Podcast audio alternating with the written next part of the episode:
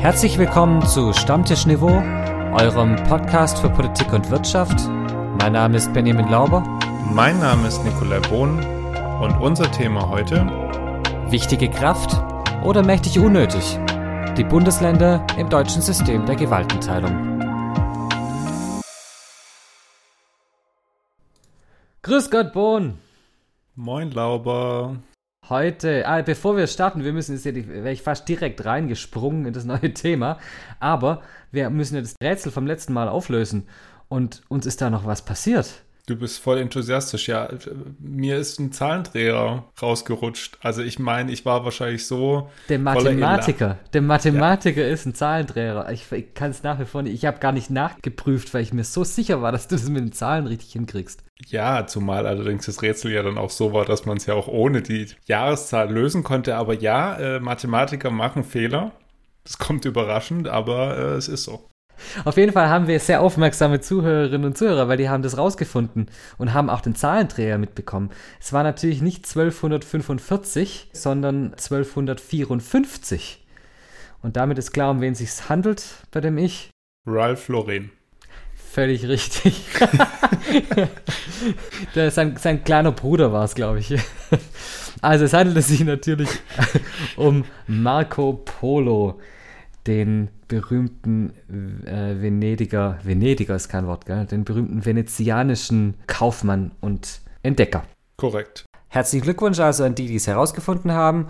Und äh, für die anderen, es gibt auch dieses Mal am Schluss des Podcasts ein kleines Rätsel. Wer dem Podcast aufmerksam folgt, dürfte, glaube ich, keine Probleme haben, dieses Rätsel zu lösen.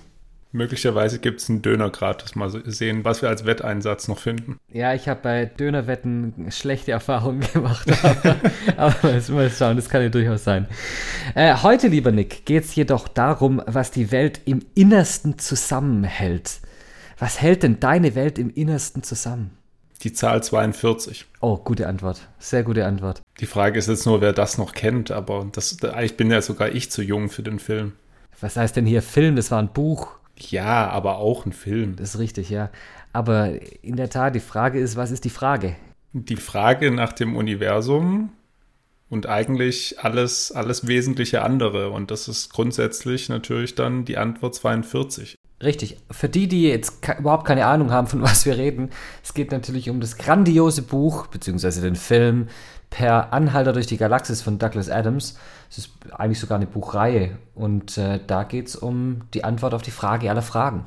Ja, genau. Wenn wir heute allerdings über die äh, Frage reden, was die Welt im Innersten zusammenhält, dann geht es bei uns eher um, äh, um Physik und, ähm, und also, du merkst schon von meinem Stottern, ich bin ein bisschen nervös, äh, weil der Einstieg wird jetzt ein bisschen physikalisch werden und meine Schwester ist hier promovierte Physikerin. Das heißt, wenn die sich das anhört und ich mache jetzt hier Fehler, dann äh, führt es zu Häme und, äh, und Beschimpfungen wahrscheinlich beim nächsten Familienfest.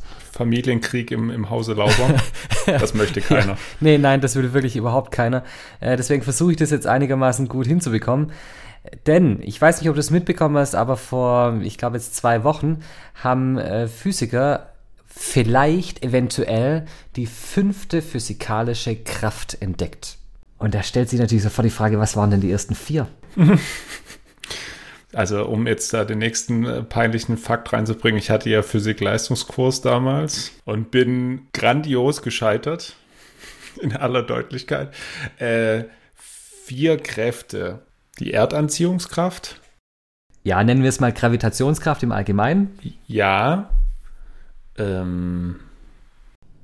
Die elektromagnetische Kraft. Ach. Aha. Und dann haben wir noch zwei Kräfte, die ursprünglich Kernkräfte hießen, aber jetzt nicht mehr als Kernkräfte bezeichnet werden, sondern als Wechselwirkung. Und zwar die schwache Wechselwirkung und die starke Wechselwirkung. Und diese vier, also diese zwei Wechselwirkungen, elektromagnetische Kraft und die Gravitationskraft, sind die vier Kräfte, die die Welt zusammenhalten. Denn es gibt nichts auf dieser Welt, was funktioniert, ohne dass mindestens eine dieser Kräfte wirkt. Und jetzt kommt vielleicht eine fünfte Kraft hinzu. Zumindest behaupten das Forscher in der Nähe von Chicago, die haben in so einem Teilchenbeschleuniger Teilchen so aufeinander draufgeschmissen. Oder, geschmissen vor allem. Ja, also auf jeden Fall haben die Experimente gemacht und haben dann Messergebnisse rausbekommen und festgestellt, sie können sich nicht anders erklären als mit der fünften Kraft. muss das Ganze ein bisschen vorsichtig betrachten, ähm, weil das noch nicht überprüft wurde, aber eventuell ist es äh, eine neue fünfte Kraft. Was ist denn die mächtigste Kraft? Von den vier? Ja, oder insgesamt. Also wie oft ich über die Gravitationskraft, um jetzt mal deinen Begriff zu nehmen, schon geschumpfen habe, weil mir irgendwas runtergefallen ist, würde ich jetzt zur Gravitationskraft äh, tendieren, jetzt rein psychologisch aus meiner eigenen Wahrnehmung heraus, wie oft ich das verfluche. Ich habe meine Schwester die Frage auch gestellt und meine Schwester hat gesagt, das kann man so nicht beantworten, weil die Gravitation in der Tat auch auf, vor allem auch auf lange Distanzen wirkt. Allerdings, wenn man sich den Kern anschaut, also Atomkerne und so weiter, die Kraft, die diesen Kern zusammenhält, Zitat meine Schwester, ist Wahnsinn. Aber ähm, irgendwie hat dieses Thema Macht und Kraft was miteinander zu tun, denn auf Englisch heißt Kraft Force. Und dieses Wort spielt in einem phänomenalen Film der Popkultur eine entscheidende Rolle. Jetzt wollen wir nochmal dein Wissen testen. Um welchen oh Film handelt es sich dabei? Also wenn du jetzt wieder von äh, Film der Popkultur sprichst, dann ist das wahrscheinlich einer, den ich nicht gesehen habe. Also vermutlich möchtest du wieder auf Star Wars raus. Ja, natürlich will ich wieder auf Star Wars raus. Ich bringe dich nämlich noch dazu, dass du diesen Film anschaust. In Star Wars äh, heißt es May the Force be with you. Also in der deutschen Übersetzung möge die Macht mit dir sein. Force, also Macht, Gewalt und Kraft, alles zusammen. Und da sind wir dann wirklich mitten in der Politik, denn äh, Macht spielt auch bei uns in der Demokratie eine Rolle. Von wem soll denn in der Demokratie die Macht ausgehen? Wie der, der schöne Begriff Demokratie ja irgendwo aus dem Griechischen auch schon sagt, natürlich vom, vom Volk aus. Jetzt steht im Grundgesetz aber nicht drin, dass alle Macht vom Volk ausgeht, sondern alle Staatsgewalt. Und da sehen wir wieder diesen Zusammenhang zwischen Gewalt und Macht. Jetzt sind wir in der Theorie gewesen, aber wenn wir uns die Bundesrepublik anschauen, wer hat denn am meisten Macht? Wenn ich jetzt sagen würde, das Volk, dann, dann meine ich das rein verfassungstechnisch so, aber ja, seien wir ehrlich, äh, die, die meiste Macht, die natürlich von vielen politischen Entscheidungen ausgeht, ist in vielerlei Hinsicht von der Regierung, zumindest in Deutschland gesehen, also sowohl jetzt auf Länderebene als auch auf Bundesebene. Naja, und wenn es an Gesetze geht, äh, dann die eigentlich ja äh, vom, vom Volk gewählten Vertretungen. Und dann gibt es noch die Ministerpräsidenten dazu. Und das sehen wir gerade im Moment ganz gut die äh, durchaus auch eine ganze Menge Macht haben.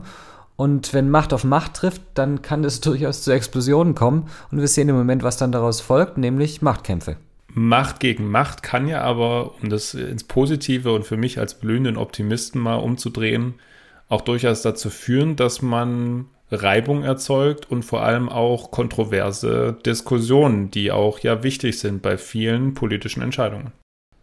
Reibung führt aber auch zu Reibungsverlusten und das ist gerade im Moment hier ein ganz großer Kritikpunkt an dem System, das wir haben, nämlich dem föderalen System, dass diese Macht der Ministerpräsidenten dazu führt, dass wir eventuell nicht effektiv gegen Corona vorgehen können. Und deswegen werden Stimmen laut, die sagen, man müsste den Föderalismus abschaffen. Und um darüber diskutieren zu können, brauchen wir Hintergrundwissen. Hintergrundwissen. Hintergrundwissen. Hintergrundwissen.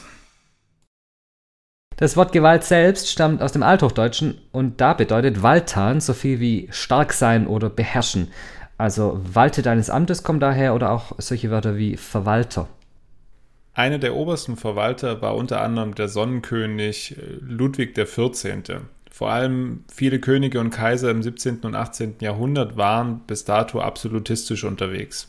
Heißt so viel wie mit absoluter Macht. Berühmt wurde der gute Ludwig mit seinem Zitat L'état c'est moi, also der Staat bin ich. Und das von einem Lateiner. Was brachte er damit zum Ausdruck? Dass er allein die Entscheidungsgewalt über alles im Staat hatte. Nur kam dann das Zeitalter der Aufklärung und der Versuch, die Macht des Monarchen ein bisschen zu beschränken, weil irgendwann die Leute gedacht haben, so ganz kann das nicht sein, wenn da einer die ganze Zeit über uns herrscht und das Ganze allein macht. Menschen wie Montesquieu im Mitte des 18. Jahrhunderts haben dann gefordert, dass die Macht im Staat auf drei politische Gewalten aufgeteilt wird. Von welchen drei politischen Gewalten hat Benny gerade gesprochen? Die Exekutive, die Legislative und die Judikative. Mit der Exekutive ist die ausführende oder die vollziehende Gewalt gemeint. Bei uns ist das zum Beispiel die Regierung, die untergeordneten Behörden bis hin bei uns zur Polizei. Die Legislative bezeichnet die gesetzgebende Gewalt. Also die Parlamente, zum Beispiel auf Länderebene der Landtag oder auf Bundesebene der Bundestag. Hier werden die wesentlichen Gesetze verabschiedet. Die Judikative, das ist die rechtsprechende Gewalt. Also das zum Beispiel das oberste Gericht in Deutschland, das Bundesverfassungsgericht. Sie sind sozusagen die Kernelemente unseres politischen Systems. Und diese drei Kernelemente kontrollieren sich gegenseitig und versuchen so eine Art Machtgleichgewicht herzustellen oder eine Balance, sodass keine der drei Gewalten zu mächtig werden kann. Auf Englisch heißt es dann auch a system of checks and balances. In Deutschland haben wir den, äh, einen Spezialfall. Der Kanzler wird bei uns nicht vom gesamten Volk gewählt, sondern dieser braucht eine Mehrheit im Deutschen Bundestag, der wiederum vom Volk gewählt wird. Hier spricht man in dem Fall also von der Gewaltenverschränkung. Denn die Mehrheit der Legislative, also hier bei uns der Bundestag, unterstützt die Regierung und kontrolliert sie aber nicht mehr richtig, weil natürlich die Mehrheit des Bundestages der Regierungskoalition angehört. Die Kontrollfunktion fällt hier auf die sogenannte Opposition. Das sind also diejenigen im Bundestag, die die Regierung nicht unterstützen. Grundsätzlich nennt man die Art der Gewaltenteilung in die drei Gewalten, die wir gerade genannt haben, eine horizontale Gewaltenteilung. Horizontalung deswegen, weil alle Gewalten, die genannt wurden, auf einer Ebene des politischen Systems sind. Es ist die Bundesregierung, es ist der Bundestag und es ist das Bundesverfassungsgericht. Und damit alles auf der Bundesebene. Aber es gibt auch eine vertikale Gewaltenteilung. Wir haben nämlich Bundesländer und diesen haben ebenfalls eine Menge Kompetenzen über den Bundesrat, also die Länderkammer, in dem die Bundesländer nach Größe sitzen. Sie sind aber auch eigenständig. Bildung und Polizei ist zum Beispiel reine Sache der Länder. Und der Bund darf hier nicht oder nur sehr eingeschränkt mitentscheiden. Auch hier zeigt sich das Prinzip Aufteilung von Macht, damit niemand zu stark wird, also auch keine Ebene des politischen Systems. So zumindest haben das die Väter und Mütter des Grundgesetzes geplant. Problem hierbei, die Aufteilung dieser Macht führt aktuell dazu, dass die 16 Bundesländer in Deutschland verschiedene Corona-Verordnungen erlassen haben und hier auch überall in jedem Bundesland etwas anderes gilt. Das führt uns jetzt direkt an unseren Stammtisch, denn dort geht es um Meinung. Meinung. Der bayerische Ministerpräsident Söder meinte vor knapp einem halben Jahr, er sei zwar überzeugter Föderalist, aber der Föderalismus stoße in der aktuellen Corona-Krise zunehmend an seine Grenzen. Söder ist deshalb nach eigenen Worten dazu bereit, zur Bekämpfung der aktuellen Pandemie Kompetenzen der Länder auf den Bund zu verlagern. Benny, was sagst du zu dieser Meinung von Söder?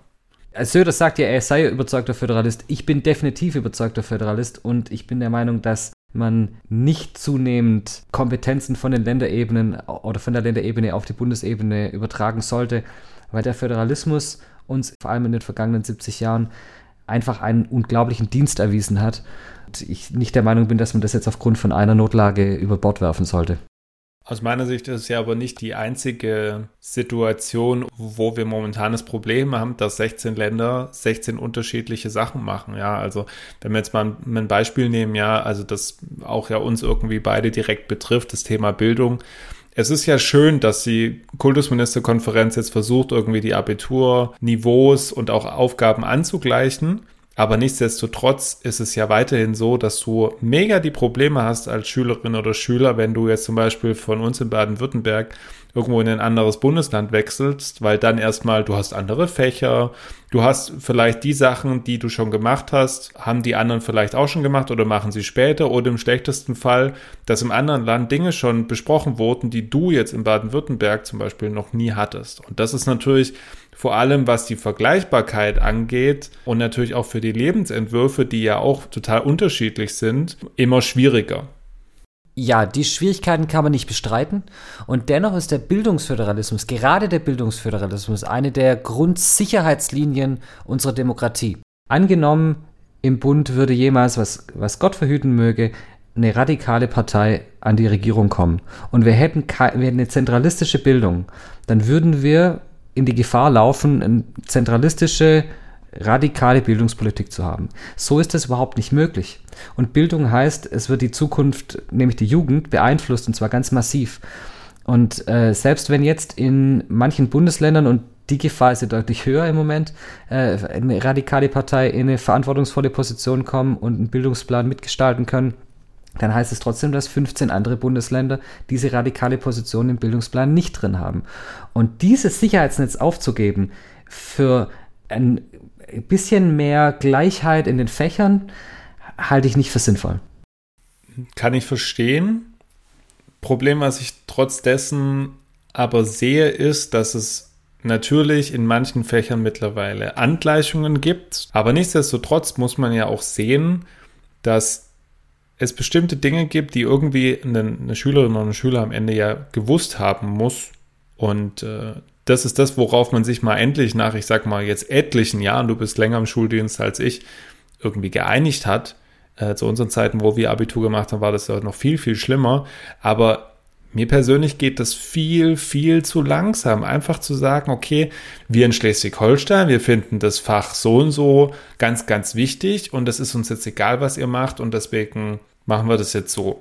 Ja, aber ich finde, Nick, du verwechselst da jetzt gerade Inhalte mit, mit Kompetenzen, weil wir, also das Ziel von Bildung muss ja in jedem Land sein, die Schüler fit zu machen für die Zukunft. Und zwar den Schülern gewisse Kompetenzen beizubringen, methodische, diskursive, kreative Fähigkeiten und an welchen Inhalten man die macht, ist im Endeffekt zweitrangig. Dass es einen gewissen Grundstock, einen Grundkanon an Wissen geben muss, das ist ja unbestritten und das wird ja auch versucht. Aber wo denn da die Ausgestaltung ist, ob jetzt die einen ein bisschen mehr Meeresbiologie machen und die anderen ein bisschen mehr Nachhaltigkeit in der Forstwirtschaft oder sowas, das ist ja dann nachher völlig egal. Es führt aber ja trotzdem zu einer Unübersichtlichkeit insgesamt, wo nicht ganz klar ist, wer macht jetzt was. Jeder kocht so ein bisschen sein eigenes Süppchen. Auch so eine gewisse Intransparenz, die, die dadurch entsteht, weil nicht ganz klar ist, was machen wir jetzt hier eigentlich? Und ich finde, man wächst ja an seinen Aufgaben und an dem, was man tut, durch Erfahrung. Und dieser Erfahrungsaustausch ist natürlich schwieriger, je mehr du ausdifferenzierst, was du in den verschiedenen Ländern machst, das meine ich jetzt gar nicht so sehr auch auf Bildung bezogen, sondern auch ein bisschen allgemeiner mal gefasst, wenn du Dinge ähnlich oder gleich machst, kannst du dadurch ja, jetzt komme ich wieder, effizienter gestalten, indem du dich mit anderen vergleichst und sagst, ah, ich mache das so, ah, okay, lass uns das auch mal probieren. Und entweder es passt für einen selber und für die örtlichen Gegebenheiten oder es passt halt nicht aber zumindest hat man dann einen größeren Austausch, wenn man Dinge vereinheitlicht. Aber da widersprichst du jetzt gerade, weil auf der einen Seite sagst du, dass der Austausch über verschiedene Dinge, die man vielleicht übernehmen kann, wichtig ist, aber wie soll der denn stattfinden, wenn es keine Heterogenität gibt? Also wenn du alles vereinheitlichst, gibt es ja keinen Wettbewerb mehr der besten Ideen, weil da jeder das Gleiche macht. Nur durch Heterogenität kann es einen Wettbewerb geben. Du hast ja aber schon die Heterogenität allein aufgrund der 16 unterschiedlichen Begebenheiten vor Ort. Also wenn du einen Prozess vereinheitlichst, heißt es ja nicht, dass der überall gleich gut läuft, aber genau das ist ja der Grund des Föderalismus. Das ist das Thema unterschiedliche Gegebenheiten vor Ort. Nicht jedes Gesetz oder jede Regelung passt auf jedes Bundesland. Und genau deswegen sollten die Ebenen entscheiden, die da nah dran sitzen. Das ist das klassische Thema der Subsidiarität. Übrigens ja eine der, der Grundfesten des Wirtschaftsliberalismus. Deswegen bin ich jetzt verblüfft, dass das nicht von dir kommt. also, dass im Prinzip auf der unterstmöglichen Ebene entschieden wird, was entschieden werden kann und erst wenn es Sinn ergibt, es auf die höhere Ebene gibt. Und genau das passiert ja in unserer Form des Föderalismus. Es ist ja nicht so, dass die Länder alles entscheiden, aber die Dinge, die vor Ort entschieden werden können, die sollten vor Ort entschieden werden, weil sie nah dran sind an den Leuten. Und dann im Übrigen auch die PolitikerInnen Rechtfertigungsdruck kommen für die Leute vor Ort. Wenn das zentral passiert, dann ist dieser Rechtfertigungsdruck viel, viel geringer. Ich finde aber, es ist ja auch irgendwo schwierig. Woran machst du das fest, dass die nächst niedrigere Ebene eine Sache nicht auf die Reihe bekommt, beziehungsweise man feststellen kann, okay, äh, zum Beispiel jetzt eine, ein Landkreis bekommt es nicht hin, das und das zu bewerkstelligen, deswegen muss jetzt das Bundesland eintreten. Wer macht das fest? Anhand welcher Kriterien macht das jetzt der Ministerpräsident fest? Macht das jetzt der Landrat dieses Kreises fest? Kann man das objektiv am Ende sagen? Oder hat da auch Macht einen gewissen Einfluss? Subsidiarität hat ja irgendwo auch seine Grenzen das ist zwar richtig, aber das ist natürlich ein klassischer Aushandlungsprozess und darum geht es in der Politik, dass man da reingeht mit den unterschiedlichen Interessen und dann den Weg für das Beste des Landes oder des Volkes findet. Dass das nicht immer funktioniert, ist klar, aber das ist politische Realität. Also wir sind ja nicht, wir sind ja nicht im Wolkenkuckucksheim, wo alles auf jeden Fall funktionieren kann. Aber das Prinzip der Subsidiarität, also der möglichst nahen Entscheidung an den Leuten dran, das ist, finde ich, über den Föderalismus so ein hohes Gut, dass man da jetzt auch nicht anfangen sollte, wegen den Erfahrungen mit der Corona-Pandemie, da die grundsätzliche Axt anzulegen und das abzuschlagen. Das ist, fände ich sogar verheerend und im Übrigen auch in der Corona-Pandemie. Es ist mir überhaupt nicht klar, warum eine zentralistische Lösung für Inzidenzzahlen zum Beispiel eine bessere sein soll, als eine, die flexibel auf die Begebenheiten vor Ort reagieren kann. Wichtig wäre mir da aus meiner Sicht nur, dass wenn eben dann jetzt zum Beispiel im Landkreis Dithmarschen oder Nordfriesland, die zum Teil jetzt zu den niedrigsten Inzidenzen gehört haben, aber auch klar ist, dass die zwei dann aber auch dieselben Regeln gelten, wie jetzt zum Beispiel, wenn jetzt der Landkreis Donau-Ries in, in Bayern entsprechend auch die Inzidenz hat, dass man dann aber auch sagt, hey, wir dürfen jetzt aber dasselbe wie der Nordfriese und nicht, weil eben jetzt irgendwie der bayerische Ministerpräsident auf die Idee kommt, ja, 50 ist mir jetzt aber immer noch zu wenig. Und Schleswig-Holstein wiederum sagt, nö, 50 reicht mir. Ja, äh, da stimme ich dir völlig zu. Also, dass es da, dass es da eine Vergleichbarkeit geben muss bundesweit, das ist, das steht für mich außer Frage, weil sonst haben wir eine Ungerechtigkeit innerhalb dieses föderalen Systems. Im Übrigen, über was man, finde ich, schon sprechen kann, ist die Frage, ob es 16 Bundesländer braucht. Da gab es ja auch schon zahlreiche Vorschläge und äh, die Diskussion gibt es ja zum Beispiel zwischen Brandenburg und Berlin. Richtig, und die Frage ist schon auch, ob es solche Stadtstaaten überhaupt braucht. Also Berlin, Hamburg oder auch Bremen, inklusive Bremerhaven. Es ist eine doppelte Verwaltung im Endeffekt. Es ist im Regelfall so, dass die Städte ein größeres finanzielles Problem haben als die Flächenländer.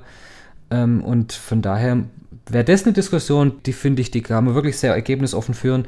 Aber jetzt grundsätzlich den Föderalismus in Frage stellen, ist, finde ich, nicht angebracht. Man kann ihn vermutlich verschlanken oder effizienter machen. Das habe ich schon wieder gesagt. Ja, weil also das ist einfach in vielerlei Hinsicht, was da gerade zwischen den Ländern passiert, ineffizient. Ja, also es lässt sich insgesamt sagen, wir haben auf der einen Seite den Vorwurf der Ineffizienz, den sich der Föderalismus gefallen lassen muss, und auf der anderen Seite haben wir aber dieses Prinzip der Subsidiarität, also der Entscheidungen auf der unterstmöglichen Ebene, und dieses Prinzip führt zu mehr Vertrauen in die politischen Entscheidungen, weil sie eben vor Ort getroffen werden. Was ist jetzt eure Meinung? Seid ihr der Meinung, es braucht Bundesländer oder seid ihr der Meinung, es soll einen starken Bund geben? Deswegen schreibt uns gerne eure Meinung und sagt uns, wie ihr zu der Frage steht, ob Bundesländer abgeschafft werden sollen. Nick, wie immer, zum Abschluss der heutigen Folge möchte ich von dir wissen, was bleibt für dich heute hängen? Für mich bleibt im Wesentlichen heute hängen. Zum einen, dass ich Französisch gar nicht so schlecht aussprechen kann, wie ich dachte. Und zum zweiten, dass es trotz dessen, dass momentan sich sehr viele uneinig sind, da draußen, vor allem von denen, die in der Regierung oder an der Macht sind, wie wir es am Anfang begonnen haben, uneinig sind, trotzdem es nicht sein darf, dass jetzt alles zentral gesteuert wird. Es hat seine Vorteile durchaus, du hast angesprochen mit der Effizienz. Das würde aber natürlich die äh, Vielfalt unseres wunderschönen Landes äh, untergraben und das zeichnet ja irgendwie Deutschland auch aus. Was bleibt bei dir hängen? Zum einen, dass ich noch ein bisschen arbeiten muss, bis ich dich dazu bringe, Star Wars dann doch mal zu schauen. Und, und zum anderen, dass ähm, bei aller Liebe für das föderale System durchaus zumindest Anpassungen vielleicht notwendig sind, äh, um auch ein Stück weit eine Zersplitterung zu verhindern. Das war's heute bei Stammtischniveau. Wir freuen uns weiterhin über Feedback und Themenvorschläge über unsere E-Mail-Adresse stammtischniveau at gmail.com. Aber das war es noch nicht ganz, denn zum Abschluss gibt es auch dieses Mal ein kleines Rätsel, das wir beim nächsten Podcast auflösen. Und hier ist es.